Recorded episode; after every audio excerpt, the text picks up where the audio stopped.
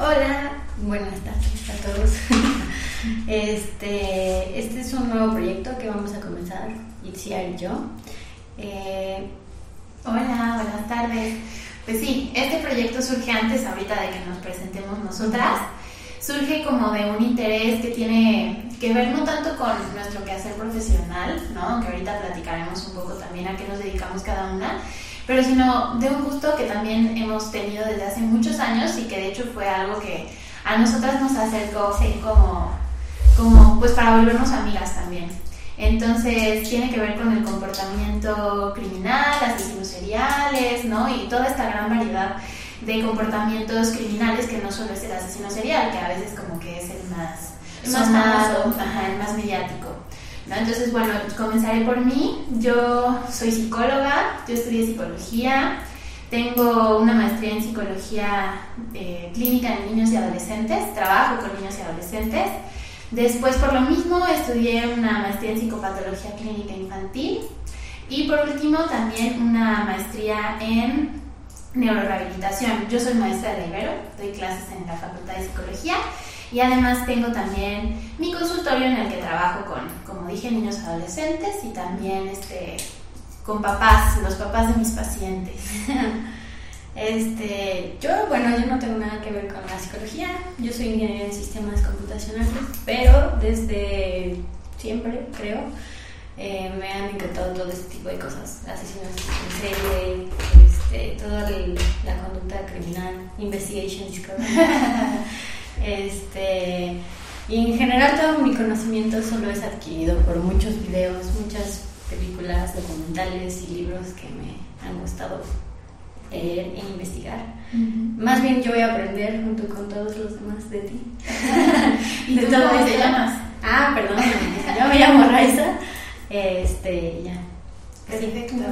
Perfecto. Y justamente lo que queremos hacer distinto a algunos otros programas que son como más bien descriptivos, muy interesantes también, que cuentan la historia, ¿no? Y el que pasó. También algo que nos interesa ir construyendo juntas es como toda esta cuestión del perfil psicológico a partir de la evidencia que tenemos y de la historia que ya sabemos que sucedió.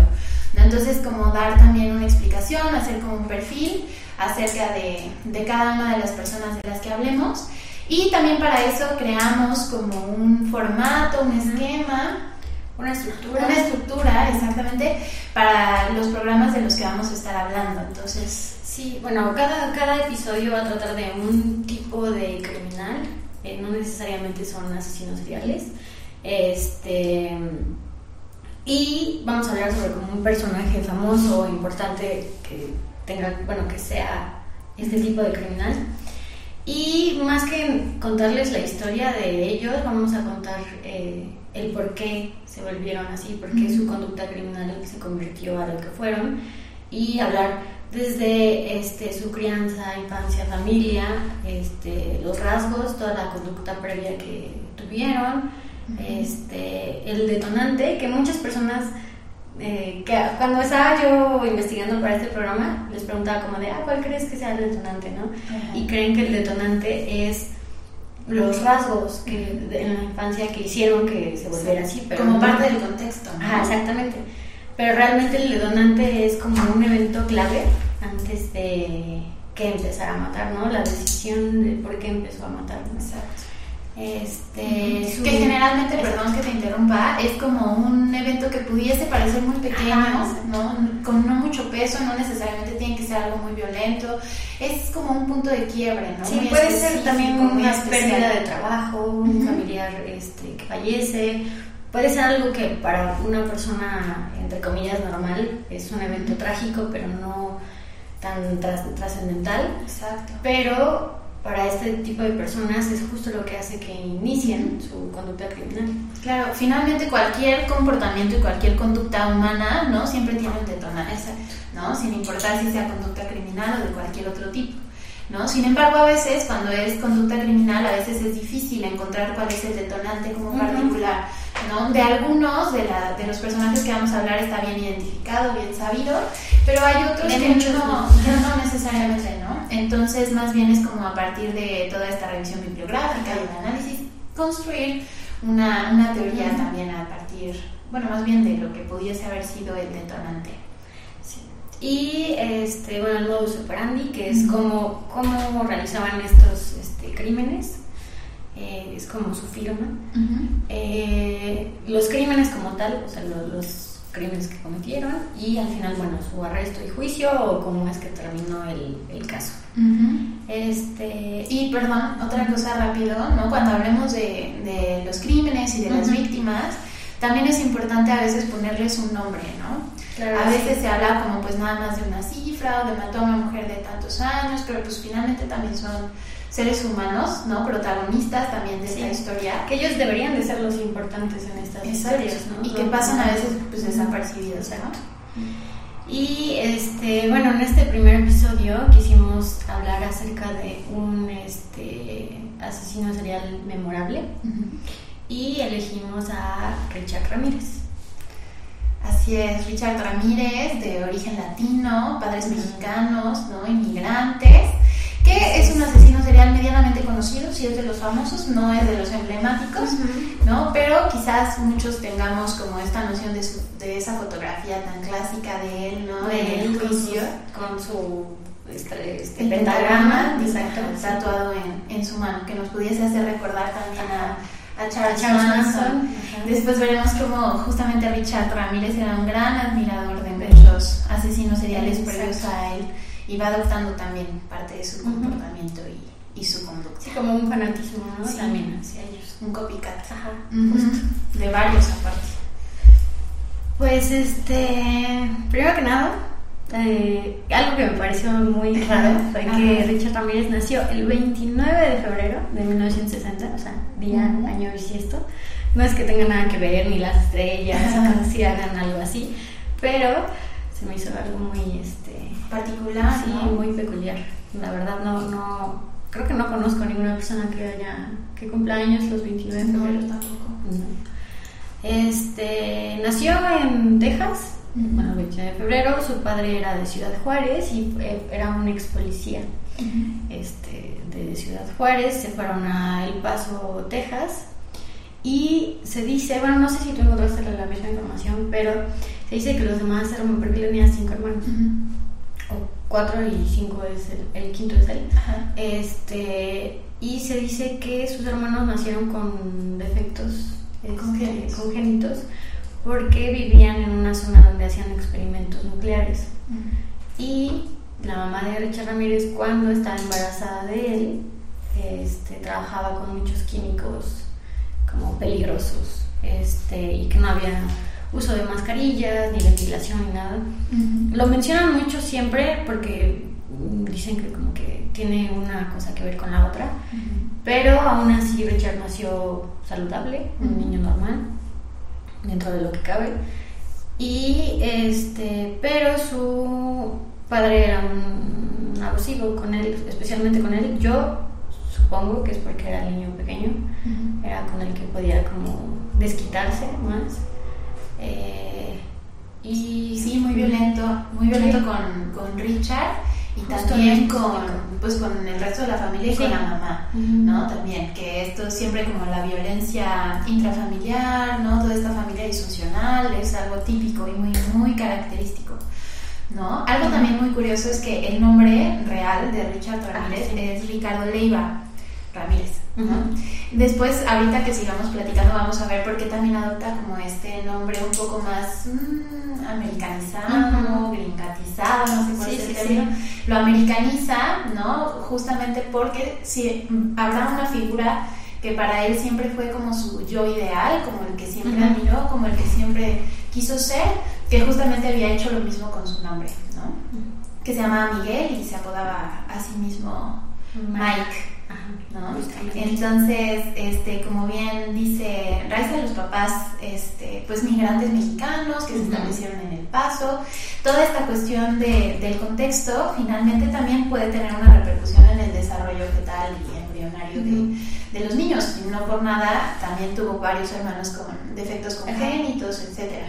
¿No? Entonces, finalmente no es que un factor o una cosa en particular desencadene algo, ¿no? Es como la conjunción y el conjunto de todo lo que al final puede volcarse en algo muy particular, Sí, justo es lo que decíamos, ¿no? Que no es como que en el ADN viene asesino serial, ¿no? O sea, que sí viene una parte como genética, pero más que nada es la predisposición ah, este, a la violencia, el ambiente familiar, todo eso. Y por ejemplo, digo, también nosotros que somos mexicanos sabemos que Ciudad Juárez tampoco es cualquier lugar. o sea, Ciudad Juárez también es un contexto sumamente violento, donde la violencia aparte pues está sumamente normalizada.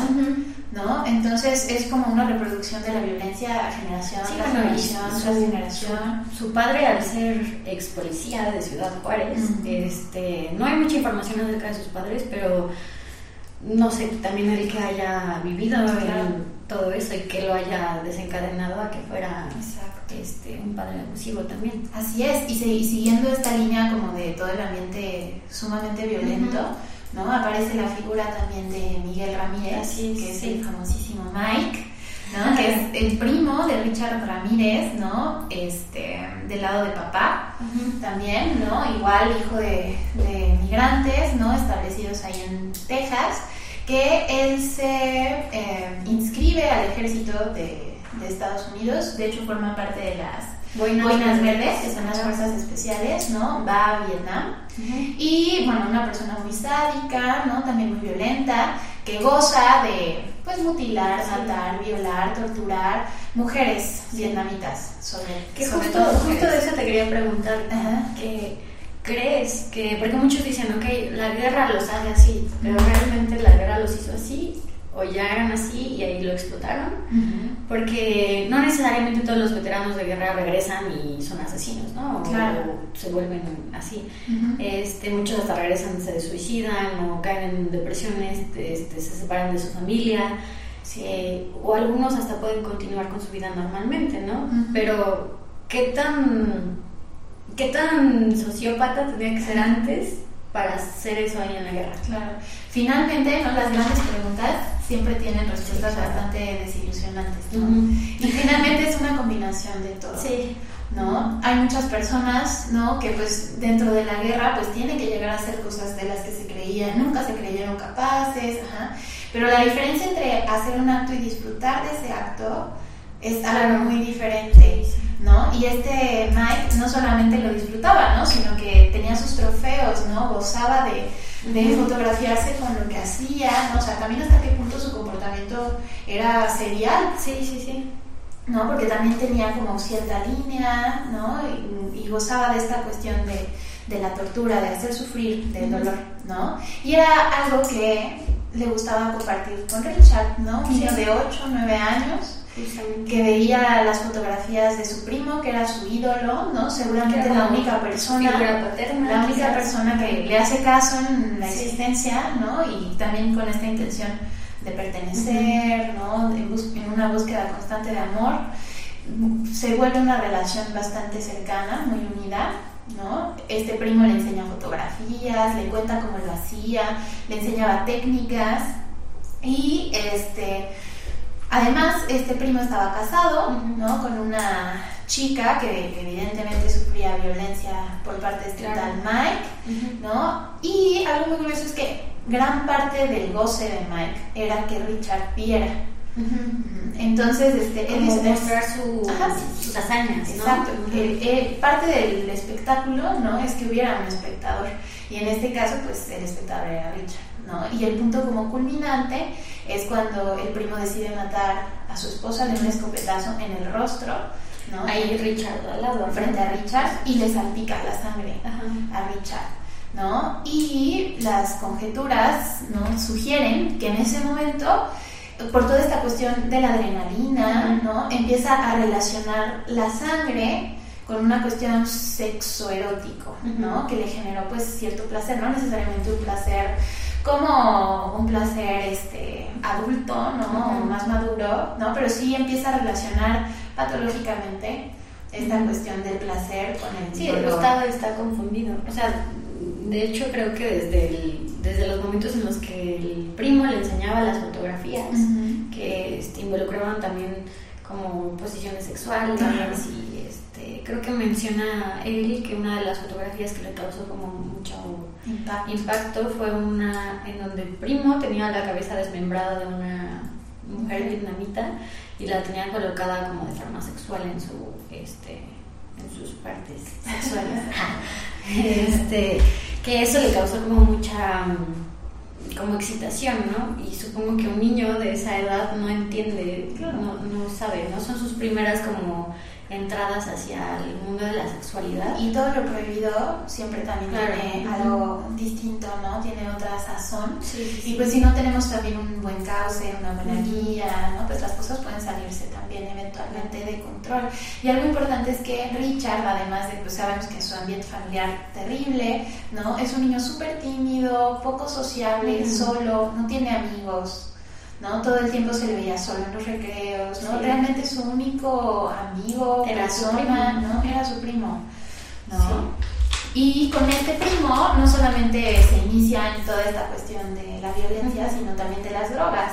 Ah, Entonces, siendo un niño muy pequeño, ¿no? Empieza a beber con el primo, a fumar marihuana, posteriormente empieza igual a subir un poco eh, pues la calidad de las sustancias que consume, ¿no? Cocaína, heroína. Vamos a ver cómo mucho de sus, de sus crímenes los comete estando drogado, ¿no? Pero esto lo inicia además en una etapa súper pequeñita de su vida, ¿no? Cuando el cerebro todavía está en desarrollo. Sabemos que gran parte de, de, más bien, una de las partes más importantes de, a nivel encefálico del cerebro que se que se madura durante la adolescencia tiene que ver con toda esta cuestión del autocontrol, la autorregulación, el control de impulsos, que está en los lóbulos prefrontales justo por detrás de la frente, ¿no? Entonces, si estamos metiéndole todas estas este, sustancias, ¿no? Eh, también eh, en qué grado ¿no? interfirieron en su desarrollo cerebral.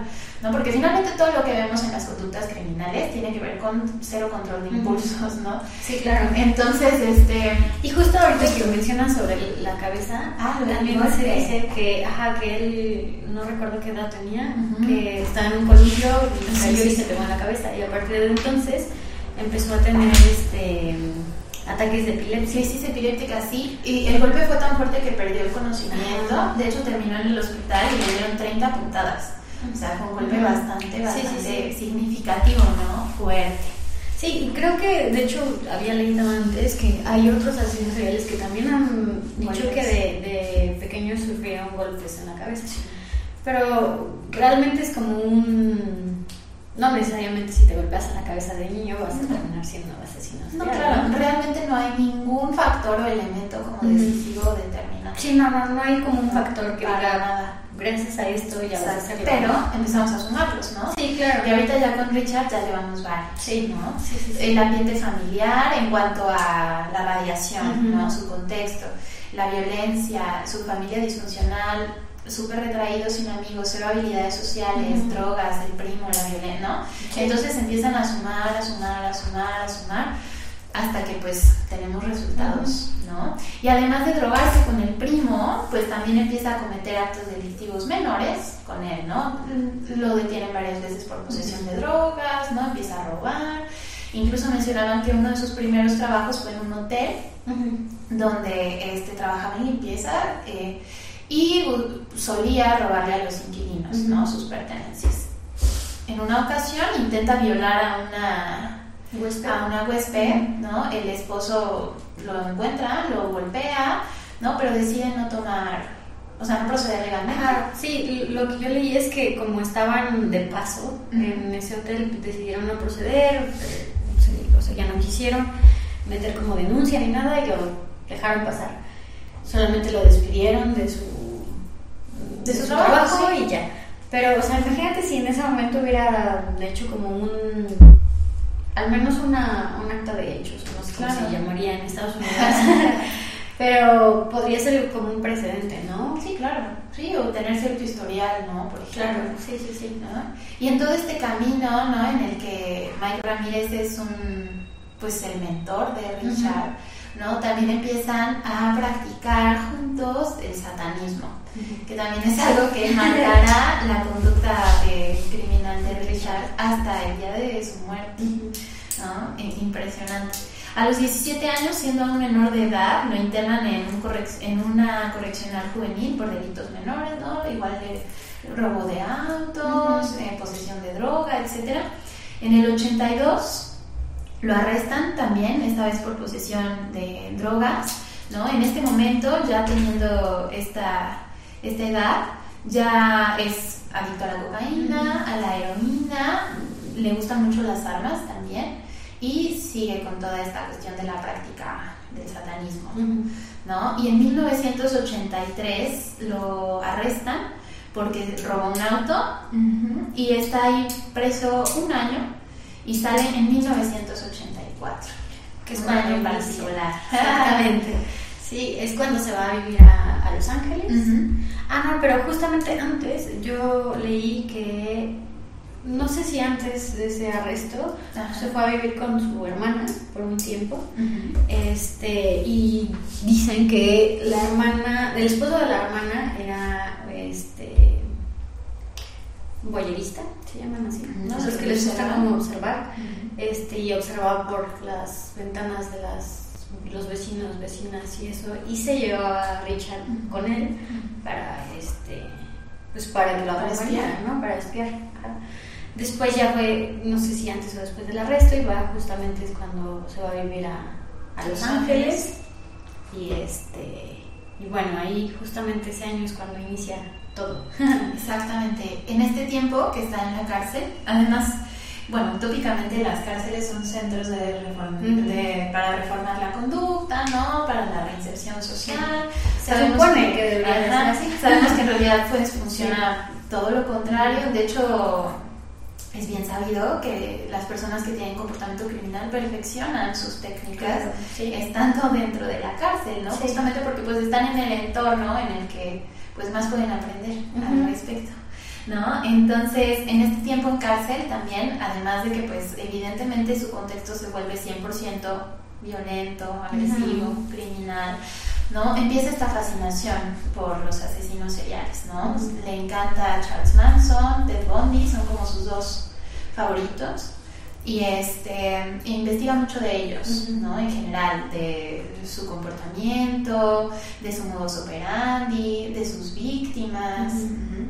Y finalmente, ahí dentro de la cárcel va engendrando, ¿no? Como, pues empieza a crearse él solo un perfil, ¿no? Y algo curioso cuando somos, bueno, son personas que no tienen como un contexto muy estable, después de estar pues recluidos, ¿no? En un ambiente carcelario por un tiempo, pues lo poco que tenían cuando entraron, pues cuando salen ya no está, ¿no? Entonces pensemos una persona adicta a las drogas, con necesidad de consumir, sin casa, sin muchas cosas, sin familia, sin un Sí, sin círculo nada. de apoyo, sin Sí. amigos, ¿no? Para, en este caso, en este momento en particular, pues la figura del primo está desvanecida, yo no sé qué pasó con él. De hecho, lo sí lo metieron a juicio, pero se declaró por demencia.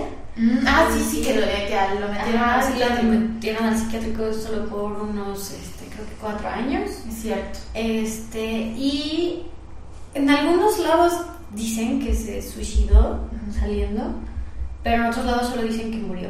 Entonces, sinceramente no sé cómo murió o no el primo, Ujú. pero sí se murió en 1994.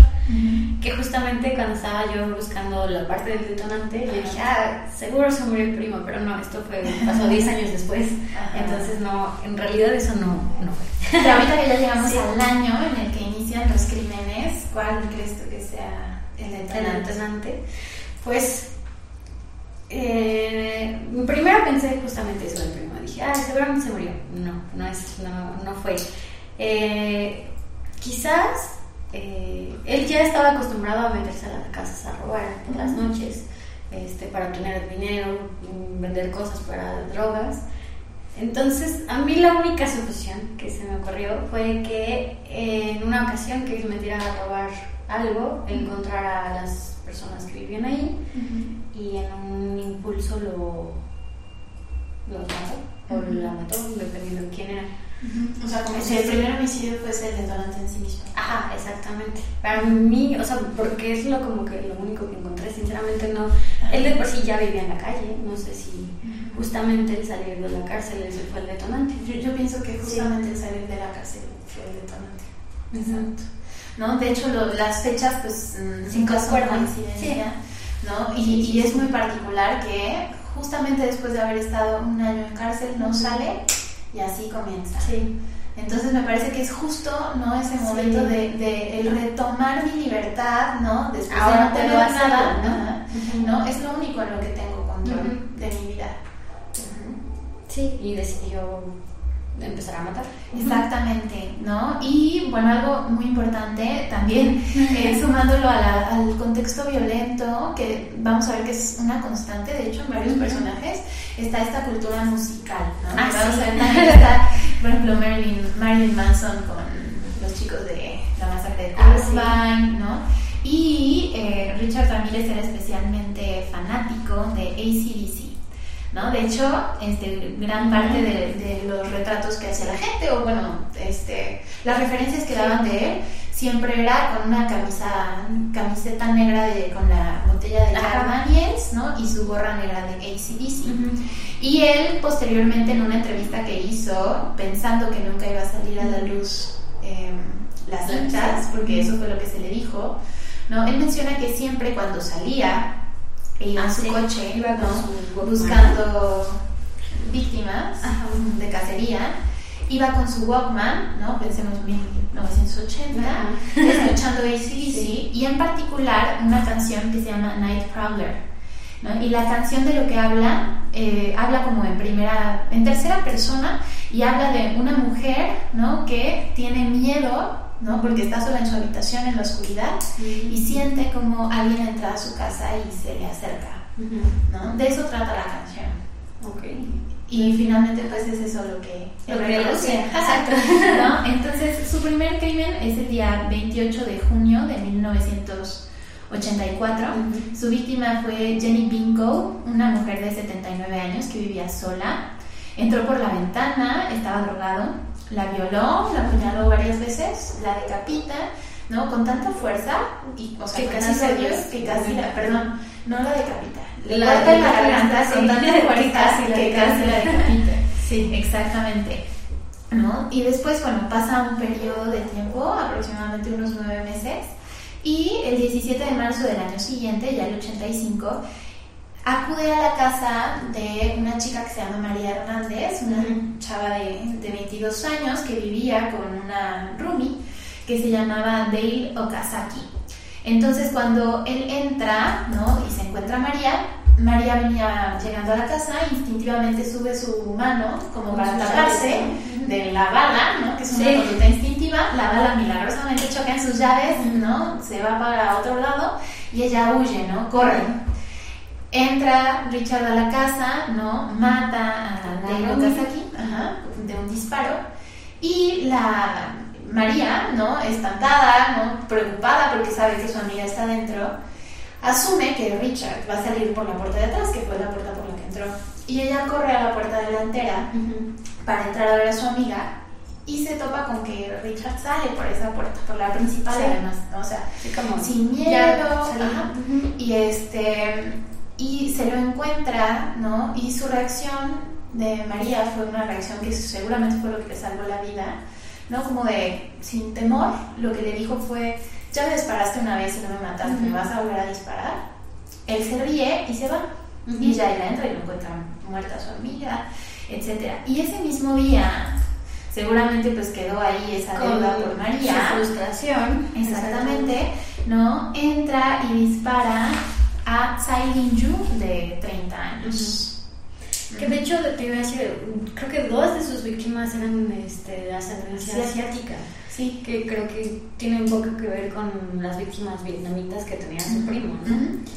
Este, y hablando acerca de María, de la chica que se salva, el hecho de que le haya dicho esa frase de ya me disparaste una vez, vas a volver a disparar, este, creo que el retarlo.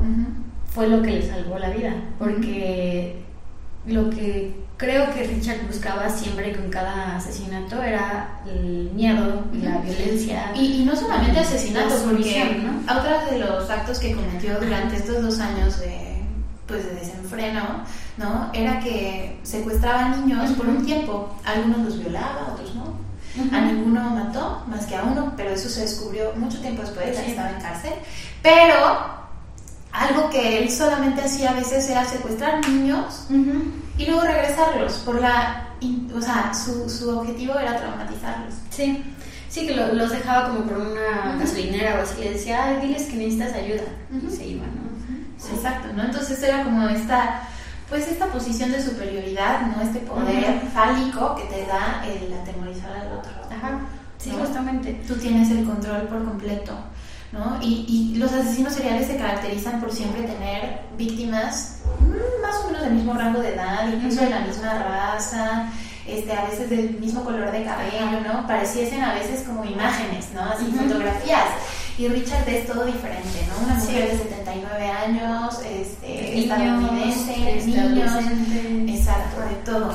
Pero justamente lo que yo te iba a decir es que es, es alguien como oportunista, ¿no? Mm, por ejemplo, entró a una de las casas porque la ventana estaba abierta, porque hacía mucho calor y dejaron la ventana abierta y por eso entró.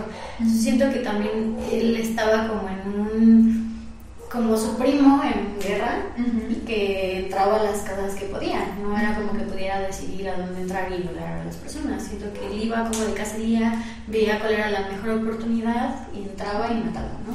Y además muy descuidado, ¿no? En, ah, ningún, momento, en ningún momento cuidó mucho como toda esta cuestión de los rastros que dejaba, ¿no? Desde los primeros asesinatos lo tenían ubicado que el asesino era una persona talla 9 con una ah, suela de zapatos particular. ¿no? Justo que eso fue lo que ayudó a encontrarlo. Exacto, ¿no? Y esta suela, bueno, se meten, buscan, era de una marca bastante poco común, ajá, había. Y por el tipo de suelo, bueno, se contactan con el proveedor, resulta que era, ellos saben que es de color negro, no por el tipo de suelo, los productores revisan, no solamente habían hecho creo siete pares o solamente habían vendido siete pares de ese zapato en particular y solamente uno había sido en Los Ángeles. ¿no? Entonces desde ahí empiezan a tenerlo como pues ahí más ubicado. Más ubicado. María Hernández, la sobreviviente de las llaves, ella hace un retrato hablado, el primero, de Richard.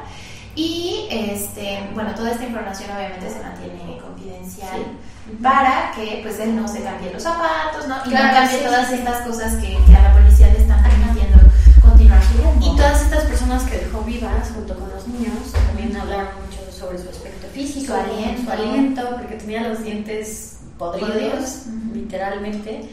Este su, su, pues que era hispano, que era más o menos alto, o sea, todo, todas esas como características físicas que ya habían mencionado. Entonces, todas esas cosas como que ayudaron a su captura, porque en realidad los detectives no sabían que era la misma persona. Si no hubieran habido esas cosas, porque era tan diferente la forma en la que mataba, yo siento que estaba como experimentando cuál era su gusto.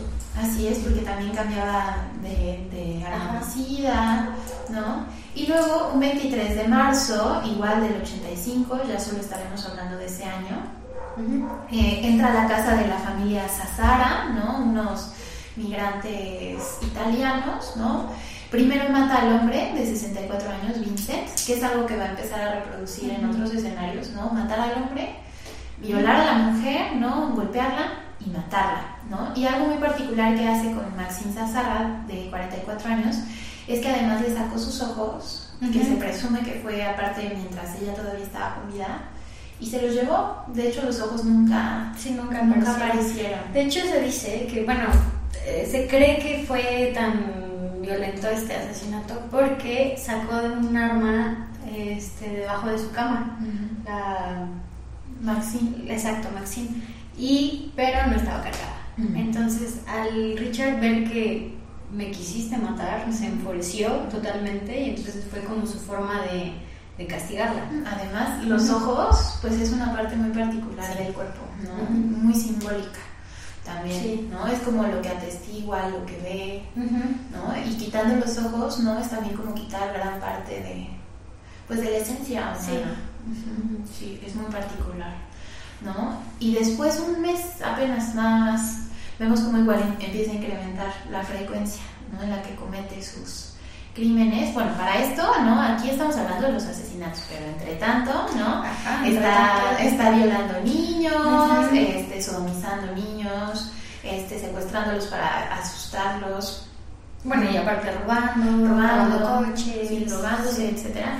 Y también anda con mucho dolor en sus dientes. Ah, Porque pues están, están pues pésimamente cuidados, ¿no? Todos hablan de su Sí. aliento asqueroso, ¿no? Y empieza a frecuentar un dentista en Chinatown, que también será importante, ¿no? Este, resulta el, el, el dentista en- enseña como sus las radiografías que le había sacado a Richard. Este, no recuerdo cómo fue que los detectives terminaron con el dentista. Este, creo que porque muchos Ah, habían no, me acordé, ¿no? porque en el coche Ajá. este, porque lo detuvo Ah, la policía, cierto, sí, sí, lo detiene la policía este, por, por un crimen menor. ¿no? o sea, algo de tránsito, lo, lo esposan y cuando se distrae la policía o algo así, él alcanza a dibujar el pentagrama, ¿no? Ajá, en el coche. En el coche, Sí, en la exacto. mugre del coche y sale corriendo y escapa. Y entonces, buscando en el coche, encuentran la tarjeta de este tal dentista, ¿no? Y terminan con él ahí en Chinatown. Que justo algo que se nos olvidó mencionar es que empezó a dibujar pentagramas en las escenas de... Pero es que el primero que el, el pentagrama lo dibujó en el de William Doy, que es el que viene. Ah, ok. Ahí empieza. Ya, ya. Ajá. Entonces primero dibujó el de la patrulla. No, primero dibujó el de William Doy y Sí, después sí, fue la para que lo pudieran... Ajá.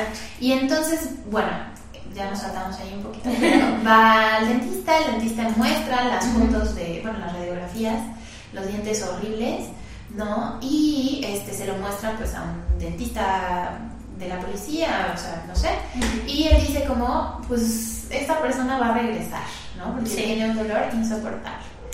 Entonces empiezan a montar guardia, ¿no? Ahí en el dentista, total que pues pasan días, no semanas, Richard no llega, se hartan, se van, y ese día, el primer día que se van, ¿no? Habla el dentista, ¿no? ¿Dónde estaban? ¿No? Acaba de venir. Y pues pierden el, La pierden el rastro. ¿no? Y justo antes de esto, ¿no? que nos saltamos ahí un poco, eh, sucede el asesinato de este, William Doy, de 66 años. Él, él es un hombre, William Doy obviamente, ¿no? y aquí repite el patrón, ¿no? Lo- le dispara a él mientras dormía, incluso. Después va a- Con la esposa. esposa, la golpea, la viola, la obliga a ver este, a su marido agonizar y después la mata también. No, sobrevive. Ah, es cierto. Ella es la que sobrevive. la por muerta, ¿no? Exacto. Y gracias a ella, ella fue la que hizo el retrato hablado más eh, Con más ¿no? Ajá. También. Exacto, que fue finalmente el que utilizaron más. ¿no? Y ahí dibuja también el pentagrama y empieza a hacerlo, bueno, ya aparte con sangre, Ujú. y empieza a, a hacerlo en el resto En de sus escenas. Que eso siento que lo hacía un poco como por el reconocimiento, ¿no? Como, como no todo lo estaban relacionando, no sé, no todos los asesinatos, yo creo que él quería el reconocimiento de esto lo estoy haciendo yo, ¿no? Ujú.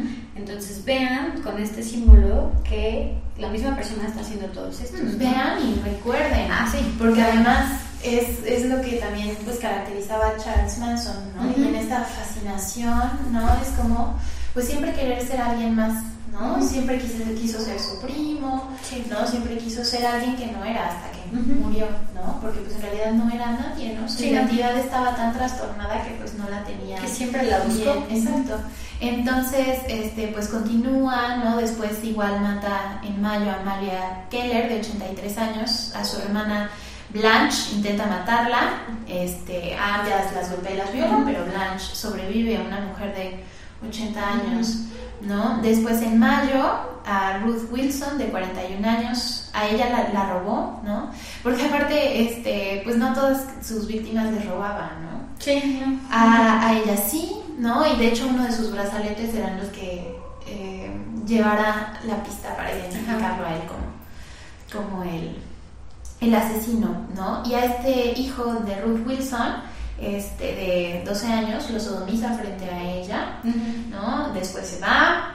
En agosto también ataca a William Corns, lo mata, viola a su novia, intenta matarla, pero no lo logra, ¿no? De hecho, hasta hablan así como de una escena de película, ¿no? De que él Ujú. todo ensangrentado y ella igual y lo persiguen y hacen que él salga de la casa, ¿no? Sale huyendo y está un poco asustado, se sube a un coche, se va, a un vecinito de 12 años se le hace raro, sospechoso y escribe las placas por, por pura por intuición. Sí, sí, sí.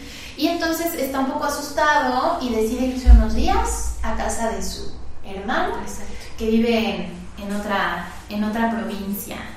¿no? Para esto empiezan a, a ver, investigar más. Exactamente, ¿no? El chico da la placa, ¿no? La policía investiga, resulta que es de un auto robado en Chinatown. Claro. y este, donde iba el dentista, recordemos, ¿no? Entonces ya tienen muchas cosas, la huella del zapato, el color del auto, la matrícula, objetos que había robado la víctima que llegaban por parte de, pues, de personas informantes que estaban dando recompensas por cualquier tipo de información. Entonces, pues la gente empieza a hablar también y localizan el vehículo, esa furgoneta naranja, y ahí es cuando logran sacar la huella dactilar que, bueno, ya tenían huellas, sin embargo no podían, eh, en aquel entonces pues no tenían esta base de datos, entonces necesitaban tener la otra huella para emparejarla, ¿no? Y saber si era o no. Entonces ya teniendo el nombre, por esta cuestión de, de el brazalete que le pertenecía a, a Ruth Wilson, ¿no? Y que llega por parte de un informante, ¿no? Que se los dio su amigo Rick. ¿no? Rick, Rick. Pero ¿quién era Rick? ¿Quién era Rick?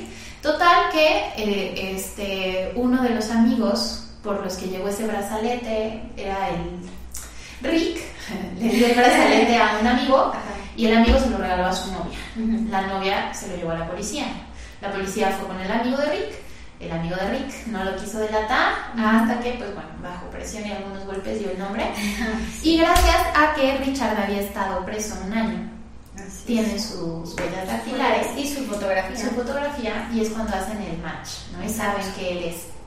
Y entonces ya publican su fotografía en los periódicos, con nombre, con todo, mientras él está en casa de su hermano, de su hermano exacto. sin saber nada, en otro distrito. Y pues decide regresar muy confiado de que pues nadie sabía más de lo que, pues hasta donde él se pues había sí, quedado. Sí, que no, no había realmente pistas, ¿no? Hacia él. Ajá. Y es este es algo muy chistoso porque cuando viene regresando, viene en un autobús. y un 31 de agosto. Ah, exacto, 31 de agosto y viene regresando. Y una persona lo reconoce porque está su fotografía en el periódico. Y lo que hace esta persona es bajarse del autobús y llamar este, a 911. Y este Richard se da cuenta de esto, se baja asustado y empieza a caminar por este por las calles ahí tratando de se robar. Ve, se ve, se ve el mismo en, el periódico. En el periódico. Exacto, ve la persona que tenía el periódico que se baja y se mete a una cabina de teléfono y ya sabe, ¿no? Se baja a caminar por las calles ahí tratando de robar un vehículo para escapar, exacto. Y llega justamente a una comunidad de latinoamericanos. mexicanos, mexicanos para ser Y esto es lo que es muy chistoso porque me da mucha risa como el, la persona que iba en el autobús pues era un gringo, ¿no? Era un estadounidense y ¿qué hace? Pues se baja y marca a la policía. No, para los mexicanos, sí, al hincharlo. Sí, toman justicia por mano propia y ya estaban a punto de matarlo, o sea, lo, reconocen, lo empiezan a golpear. Creo que lo quiso, persiguen, lo persiguen. cuadras. Creo que quiso robarle el vehículo a una de esas personas y por eso es que llegaron Sí. todos los demás. Este, pues tanto que él, con miedo de que si los fueran a matar, detiene a una patrulla que iba por ahí y se entrega. ¿no? Así es. Que de hecho salen sus fotos en, en- en el coche policial con, un, con una venda aquí de que sí lo golpearon. Sí, lo golpearon. Sí, Sí. él dice que incluso tenía miedo. Y estaba tan Sí. cansado que ya no podía Sí, y, pero eso es algo muy latino, ¿no? Sí. Creo que el hecho de que sepamos que el gobierno no hace justicia a veces, queremos hacerla por nuestras propias manos. Así es. Entonces, pues bueno, al menos le tocó un poco de eso, ¿no? Sí, sí, sí, sí. Y también, ¿no? Como para seguir con esta historia, pues chusca desde el principio, Sí. ¿no? También le tocan unos abogados, pues evidentemente no cualquiera también quería tomar el No, caso. ¿no? Entonces lo toman unos hijos de unos latinos que vivían en el mismo vecindario en el que creció Richard y cuyos papás eran amigos, ¿no? Entonces, literalmente eh, fue un favor, ¿no? Que pidió claro. el papá de Richard Ramírez a estos hijos de su amigo, su amigo. para que representaran el caso. Y eran unos chicos recién licenciados, ¿no? Que ni siquiera eran abogados de crímenes de ese tipo, ¿no? Sí, sí, sin experiencia, sí, ¿no? ¿no? Juicio se vuelve un teatro mediático, ¿no? Se pelean entre ellos. Si quieres nos vemos afuera y, o sea, se vuelve Richard, hay muchos videos en los que él se sale riendo de, de todo lo que está pasando. Llega con su pentagrama este, tatuado en la mano. Este, ya de oscuros, ¿no? Muy guapo. Ya empieza a tener club de fans. Sí, de hecho creo que se arregla los dientes. Se arregla los dientes. Este, Porque un juicio de tres años más o menos. no, empieza él a, a, gustarle la fama, ¿no?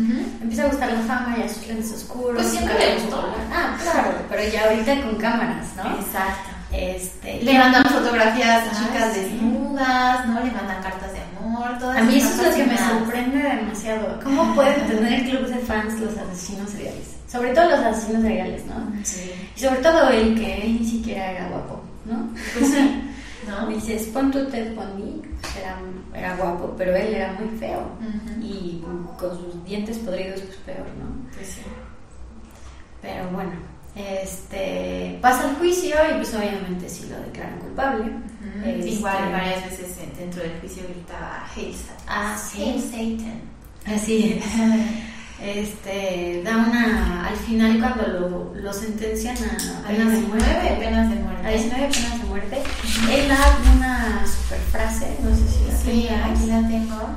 Este, dice que Lucifer habita en todos nosotros. No lo entienden y no se espera que lo hagan. No son capaces de ello. Estoy más allá de su entendimiento, más allá de hacer el mal.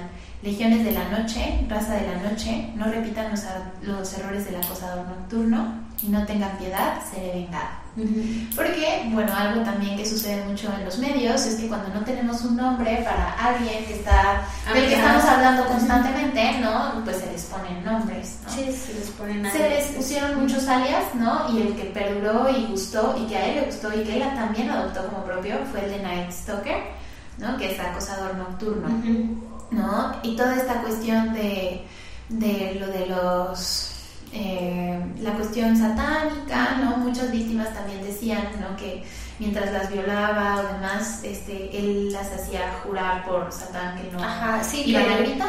Creo que una que dejó viva le, le dijo como de decirle, Lo juro por Dios. lo juro por Dios, no, júralo por, por, Ah. este, por el diablo, ¿no? Y ya. Exacto, ¿no? Y, y este, pues ya después de esta sentencia de, de 19 penas de muerte, ¿no? Pues está en el pabellón ahí esperando su ejecución en San Quintín, ahí en California, ¿no? Se casa con Doreen Leoy. Que eso es algo muy extraño. Yo no entiendo cómo, cómo es posible eso, sinceramente. ¿Cómo, cómo? Que, ella era una reportera, ¿no? O algo así. ¿Cómo, ¿Cómo es que te puede fascinar tanto una persona, pero de ese calibre? O sea, algo tan perverso. Que te quieras casar con esa persona. Sí. Se me hace algo muy... No entiendo cómo esa obsesión, fanatismo con... con o sea, de esa forma. Digo, a ti y a mí nos encantan las- la historia, la conducta criminal y eso, pero para entenderla, ¿no? Sí, Porque sí. nos gusta mucho. Pero no nos enamoramos del asesino como estas personas, ¿no? Claro, y es justo eso, ¿no? Lo que les atrae, ¿no? Como toda esta perversidad en sí misma. Qué Sí. miedo. Qué miedo. Pero, este, y, y bueno, tiene esta relación con ella. ¿no? Y ella lo deja en un momento importante, en el Que se 2009. dice, se dice que es cuando se descubre que Ajá. sí mató a un niño, ¿no? Ajá, ya con los avances del ADN este, lo vinculan, habían encontrado ADN en la escena, ¿no? Todavía no tenían muy desarrollada la tecnología. Y entonces este, lo vincula con el asesinato de Meilong, una niña de 9 Nueve años, a quien aparte fue un asesinato especialmente violento, ¿no? La violó, la golpeó, la mató a puñaladas y colgó su cuerpo. La encontraron colgada de, de una tubería a una niña de 9 años. Sin más, a partir de eso, la, la esposa lo, Sí, dejó. deja. Ya no lo siguió visitando. Ajá, tampoco dio ningún testimonio, es una conjetura de pensar que fue a partir fue de esto, no coinciden las fechas, Sí, claro. etcétera. No, y bueno, en ningún momento, ni cuando lo declaran culpable, ni incluso durante todo el tiempo que pasó en cárcel, este, mostró ni arrepentimiento, ni culpa. Incluso en algún momento dio un testimonio en el que dijo que cada uno tiene su propio albedrío. Yo escogí lo que quise hacer y lo hice porque quise.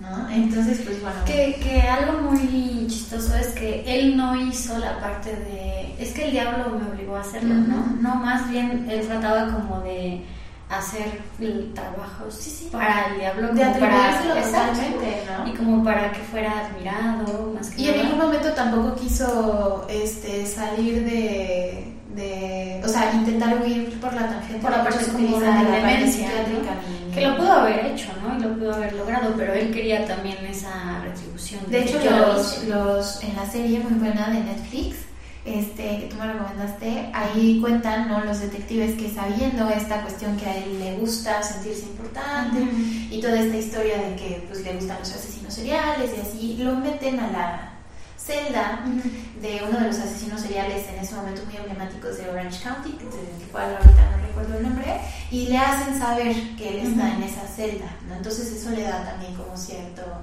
pues cierta pos- posición. Sí, sí, sí, como estatus. Estatus, ¿no? Él está fascinado, súper orgulloso Sí. y de ahí confía plenamente en los detectives, ¿no? Y empieza a hablar sin tapujos, ¿no?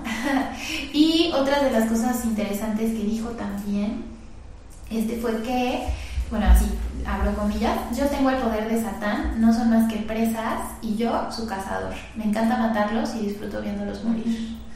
¿No? Y algo muy, muy curioso que pasó y que yo no sabía y que descubrí ahora que estaba leyendo un poco para platicar contigo, es que mientras estaba su juicio asesinaron a un miembro del jurado. Ah, lo asesinaron este, de un disparo. Entonces empezó igual con mucho temor, mucha conjetura, mucha gente que se lo atribuía obviamente a Satanás. ¿no? Ah, Quizás fue algo aislado, ¿no? Quizás fue gran parte de toda esta legión de seguidores que empezó, fanático, que empezó. Este, siguiendo a Richard Ramírez. ¿no? Ujú. También se me hace muy particular que le hayan permitido como toda esta cuestión de llegar a su juicio con sus lentes. Ah, sí, O no. sea, también como... Él era una celebridad. Él era la estrella Sí. de la sala. Exacto. ¿no? Y pues también se le permitió ser la estrella de la sala. Y eh, otra cosa que dijo justamente ya cuando lo condenan a muerte, ya de camino a, a su pues celda ya para nunca volver a salir al, a, a- ¿cómo se llama? Al al tribunal. ¿no? Y dice, este, adiós amigos, el acosador nocturno se despide, nos vemos en Disneyland. Nos vemos en Disney. Ajá. Y aparte lo dice riendo y atento, ¿no? Y bueno, después nunca llegan a ejecutar su No, sentencia. Estuvo creo que 23 años en, en espera en el pabellón y este, le da cáncer, Le da cáncer. linfoma de no sé qué. También tiene muchos problemas en su hígado por todo el Por hepatitis C creo que tiene. un Este- daño hepático fuerte. Y pues fallece antes de, de este, que lo pudieran ejecutar. A los 53 años. Exacto. Y nadie reclamó su cuerpo. Ujú. Ni su esposa, ni sus familiares. Nadie reclamó su cuerpo y fue cremado. Así es. Que bueno, se sabe que fueron creo que 14 asesinatos en total, pero seguramente fueron más. Este, creo que en, el documental que de Netflix que vimos, dice uno de los detectives que, eh, que era creo que de otro estado, le hizo como, como un comentario de que él había hecho un asesinato de ese estado. O sea, que quiere decir que no solo estuvo trabajando, bueno, trabajando de cacería en estado, digo, en California, sino también estuvo en otros estados, ¿no? O sea, de los que se saben fueron esos. Pero bueno. Y aquí tengo el, el dato, mira. Sus, sus acusaciones, ¿no? Por lo que se le comprobó que él hizo, fueron 14 asesinatos, 5 intentos de asesinato, 9 violaciones, 2 secuestros, 4 sodomías, 2 violaciones forzadas, 5 robos, 14 allanamientos. Ujú. Que seguramente son más de todo. Así es, ¿no? Y algo importante, igual hablando de, de su comportamiento, siempre está como esta confusión o, o, pues falta de claridad en cuanto a los términos de sociopatía y Ujú. psicopatía, ¿no? Empecemos porque ambos son un trastorno de la personalidad, es decir, ninguno de los dos puede ser diagnosticado antes de la culminación de la adolescencia. Sabemos que la adolescencia justo es el periodo en el que se consolida la personalidad, ¿sí? La personalidad es algo que se construye, no es algo con lo que nacemos. Entonces este, estamos en desarrollo y es hasta la adolescencia hasta que se concreta nuestra personalidad, ¿no? Es la búsqueda de la identidad, el quién soy, etc. Por eso es que es muy importante todo lo que vives eh, durante la infancia. Claro, claro. Y entonces, este, bueno, no sé por qué estaba diciendo Porque ibas a decir sí, psicópata. Ah, sí. Entonces, hasta, hasta la, al culminar la adolescencia, ¿no? a finales de la adolescencia, principios de la adultez temprana, se puede hacer este tipo de diagnósticos, ¿no? Un trastorno de la personalidad no es más que una personalidad que demuestra ciertos signos y síntomas, ¿no? Que pueden encapsularse, ¿no? Con ciertos nombres, ¿no? Entonces, bueno, cumple con esto, con esto, con esto, con esto. Ah, bueno, pues entonces cae en esta categoría, ¿no? Todos tenemos rasgos de todos, los tipos de personalidad, ¿no? Sin embargo, bueno, hay algunos que cumplen con un criterio muy amplio, ¿no? Y entonces ya se les puede categorizar dentro de, de ese, de ese trastorno en específico. ¿No? Entonces hay una diferencia muy básica entre la psicopatía y la sociopatía. ¿no? Al hablar de sociópata, que viene también con el prefijo de socio, ¿no? hace referencia a una persona cero, o sea, socialmente adaptada, ¿no? Es una persona sin habilidades sociales, generalmente retraída, que no tiene amigos, ¿no? Antisocial. Antisocial, etcétera que aparte no es muy cuidadosa con sus crímenes, ¿no? No es muy astuto, su planificación. no inteligente, astuto, ¿no? Sí, no sí, es sí. como, no tiene como esta malicia de planear, ¿no? En, en cambio un psicópata, ¿no? Puede, planea, es súper meticuloso, es mucho más difícil de, de atrapar por lo mismo, es muy seductor, es, un- es una persona súper carismática, Manipulable. social, manipuladora Ah, manipuladora. socialmente, socialmente súper adaptada, no puede ser una persona famosa, exitosa, Claro. ¿no? Y este sumamente meticulosa. ¿no? Que este planifica todo a la perfección. Entonces, bueno, obviamente Richard Ramírez entra en la categoría de, De sociópata. de sociópata y este bueno, es, como muy fácil verlo, ¿no? Bueno, yo lo veo es como psicópata es el organizado y sociópata es el desorganizado, ¿no? Y que no necesariamente cualquiera de los dos se convierten en asesinos seriales. Este, hay muchos psicópatas en cargos altos de Sí, claro. empresas corporativas. por lo mismo, manipuladores, Exactamente. Exactamente, sí. Este, pero no necesariamente van a volverse asesinos, ¿no? Pero sí hay como una tendencia a... sí, A la violencia. Exactamente. Ujú. ¿No? Y eh, unos, un par de investigadores de los cuales yo tengo varios libros que me gustan mucho, este, entre ellos Ressler, que hace toda su teoría, ellos son los que inician trabajando con pues con criminales que tienen como cierta línea, ¿no? Y son ellos los que acuñan el término de asesino serial. Y él habla siempre de una tríada, ¿no? Que podremos ir analizando como efectivamente se repite, Exacto. ¿no? Y tiene que ver con, una es la, la familia disfuncional. La otra, gracias, es este, también esta cuestión de enuresis nocturna. Niños Ajá. que tienen un control de esfínter muy tardío. ¿Por qué? Porque justamente tiene que ver con esto del control de impulsos. Así Si es. tenemos un niño que se sigue haciendo pipí después de los seis años, ¿no? En su cama, en las noches, estamos hablando de un niño que aún no tiene autorregulación, que aún no tiene contención de impulsos. Esto nos está hablando de una inmadurez en sus lóbulos prefrontales y seguramente será un TDA, un trastorno de déficit de atención, por ejemplo, que habla, ¿qué es eso? ¿No? Una inmadurez en los lóbulos prefrontales. Entonces, este, hay una cuestión de desarrollo también y también está esta cuestión de el goce por eh, la tortura de los animales. ¿no? Ujú. Y por ahí se habla ¿no? de una cuarta vertiente que está siendo como investigada que tiene que ver con la piromanía también. Ujú. Yo sabía, bueno, seguramente tú sabes más que yo. Yo, yo sabía que la triada era pirotecnia, este, piromanía, pirotecnia, no, eso no es. Este, piromanía, eh, maltrato a animales y cama. Pero de la disfunción familiar, bueno, sí tiene mucho que ver, obviamente, pero no sabía que como que estaba incluido en esa triada. Ujú. Sí, así es, es la base, ¿no? Ajá. El, el pilar principal. Sí, bueno, sí es lo, es lo más importante, ¿no? Así es, ¿no? Y pues bueno, con Richard Ramírez empezamos Empezamos. esta, esta, este camino de muchos personajes muy interesantes.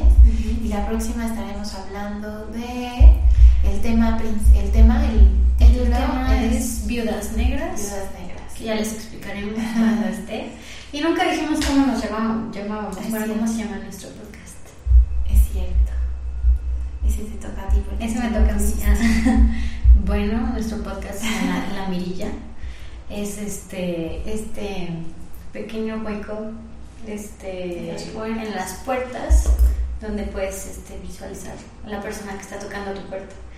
Es la idea de que vamos a este, observar a estas personas, personajes, desde, pues desde acá, desde dentro. Desde adentro, sí. Así es. Con este miedo de que siempre te miren de vuelta por mejillas. Exactamente. Así es. Así es. Pues sí, pues muchas Pues gracias. muchas gracias. Muchas gracias a ti por explicarme, por enseñarme. Un Pues- placer y pues gracias a quienes nos escucharon también. Es un proyecto Ojalá. nuestro y para nosotras. Así Y es. pues compartirlo también es, Sí. es parte de, de nuestro entusiasmo y Sí, es más, es más un hobby porque a nosotras nos encanta esto. Pero este, para las tres personas que estén escuchando esto, Saludos. saludos. Muchas gracias por escucharnos.